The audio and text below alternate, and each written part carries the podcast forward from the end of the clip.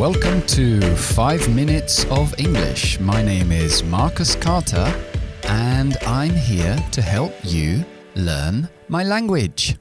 Ok, en el podcast de hoy nos toca un poco de gramática. Vamos a ver el future perfect, el futuro perfecto. Recuerda que cuando oímos esa palabra perfecto, quiere decir que vamos a meter el verbo haber personalizado, el que conjugamos con las personas. Present perfect, el presente perfecto es I have, you have, he has, she has. Pues el future perfect simplemente tenemos que poner esa estructura en futuro. Y entre el verbo auxiliar have y el pronombre ponemos el verbo modal will.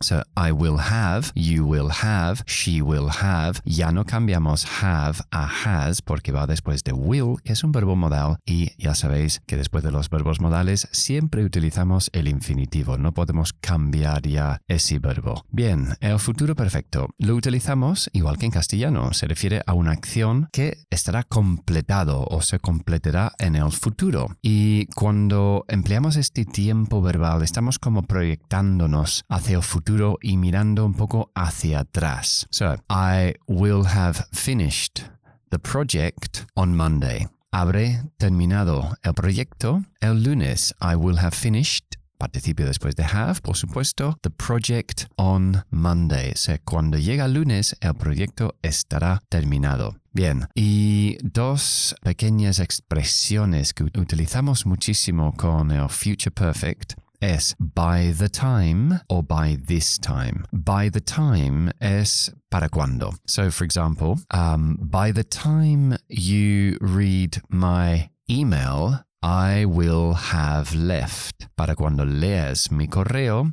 yo habré ido o me habré ido. I will have left. By the time you read my email, I will have left. O podemos utilizar el by this time, que sería para estas horas, para estas fechas, en una frase, por ejemplo, You will have recovered from your illness by this time tomorrow. Te habrás recuperado de tu enfermedad para estas horas mañana. By this time tomorrow. By this time puede significar por estas horas o by this time next year, para estas fechas el año que vienen. By this time next year, um, the coronavirus will have disappeared. Para estas fechas el año que vienen, el coronavirus habrá desaparecido. Eso esperamos. Ok, y el idioma de hoy es to get the hang of something get the hang, hang como colgar. To get the hang of something significa comprenderlo y empezar a tener um, habilidad con lo que estás haciendo. Yeah, for example, well, flying the kite was really difficult at the beginning, but now I'm starting to get the hang of it. Volar la cometa era muy difícil al principio, pero ahora estoy empezando a pillarle a punto, starting to get the hang of it. Ok, eso es todo por hoy. I hope you enjoyed the program. Estoy en Instagram todos los días bajo el nombre de Carter School of English por si queréis algún mensaje directo, alguna petición, lo que queréis, ahí estoy. Uh, veréis un vídeo, el idioma con un gráfico para ayudaros a recordarlo y las notas del programa también están ahí, el resumen del podcast. Ok, see you in the next one. Bye bye.